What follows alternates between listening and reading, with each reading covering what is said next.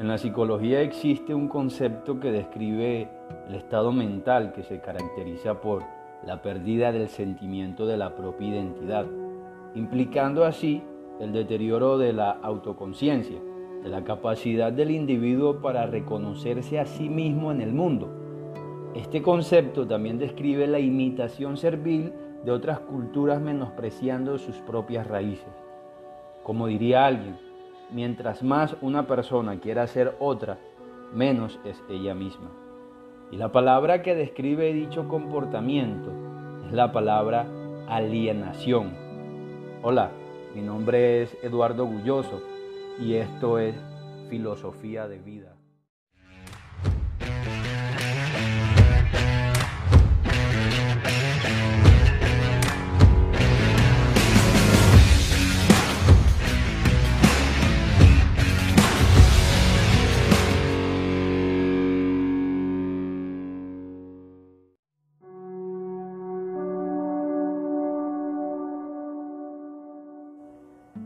En este episodio de análisis y crítica a la filosofía, psicología y teología, eh, hablaré un poco sobre lo que es la alienación y lo que podrían ser sus efectos.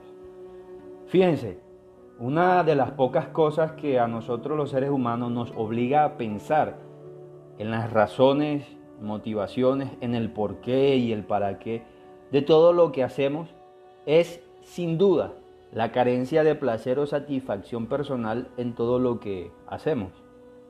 Sin embargo, en la sociedad actual están arraigados algunos paradigmas que están relacionados con la búsqueda de la felicidad, los cuales nos inducen fuertemente a buscar en el placer y la satisfacción el propósito de todo lo que hacemos.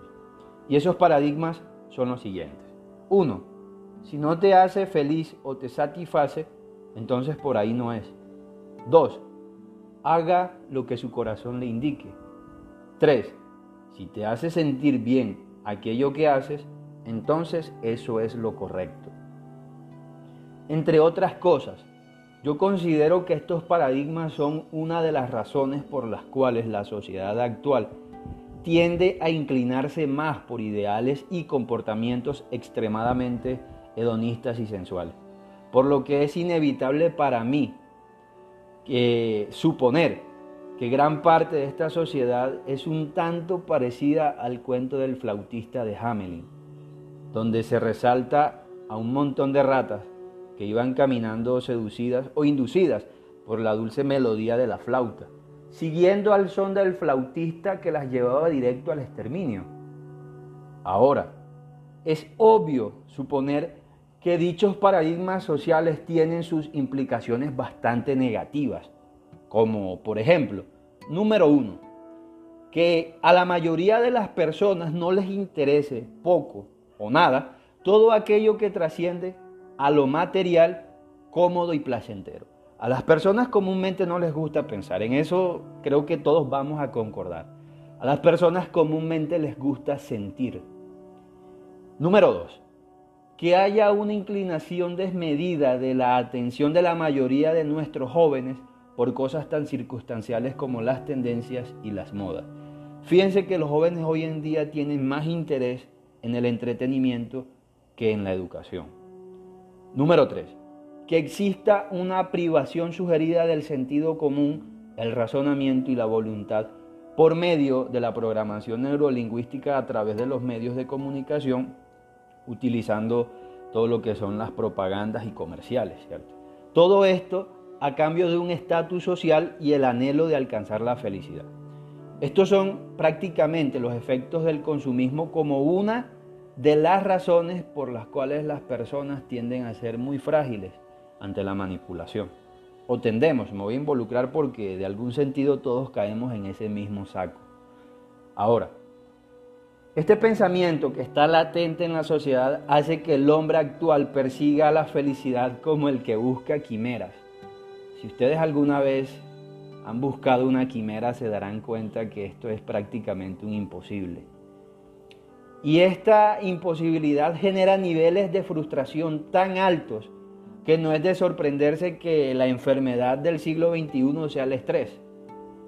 y por lo tanto aumenten la tasa de suicidios, los asesinatos, los robos, la violencia y pare usted de contar. La razón de dicha frustración es que no todas las personas tienen lo que se exige para encajar en los estándares alienantes que se han impuesto para poder ser feliz y por tanto se valen de cualquier cosa para lograrlo. Se valen de lo que sea, aunque sea volverse estúpidos. Y la realidad es que pareciera que el mundo persigue estos paradigmas como las ratas persiguen al flautista. Al parecer, la sociedad está más alienada que nunca, persiguiendo cosas sin siquiera preguntarse si realmente tienen algún significado muy por encima del placer que pueda generar. Y si el futuro es el resultado de lo que hacemos en el presente, ¿qué nos deparará el mañana con las acciones de la sociedad actual?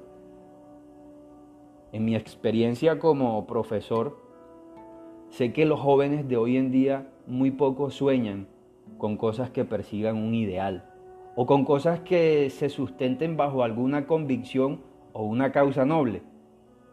La mayoría de los jóvenes solo persiguen el placer que les pueda proporcionar aquello que quieren ser. Y son precisamente nuestros jóvenes quienes han sido más afectados por la alienación de estos estándares de la felicidad, pues solamente hace falta echar un vistazo en las redes sociales y se darán cuenta que tengo razón. Y observar cuántas cosas hacen solo para encajar en el paradigma, en el sistema. Incluso actúan fuera de sí mismos solo para formar parte de ello. Y no solo los jóvenes, también vemos muchos adultos eh, alienados bajo el efecto de, de la alienación.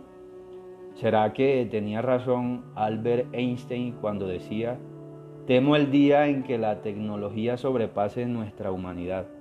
El mundo solo tendrá una generación de idiotas. Mi gente, muchas gracias por haber escuchado el episodio de hoy. Si gustan leer o conseguir este podcast en formato escrito, pueden ingresar en mi blog. Recuerden que esto es filosofía de vida.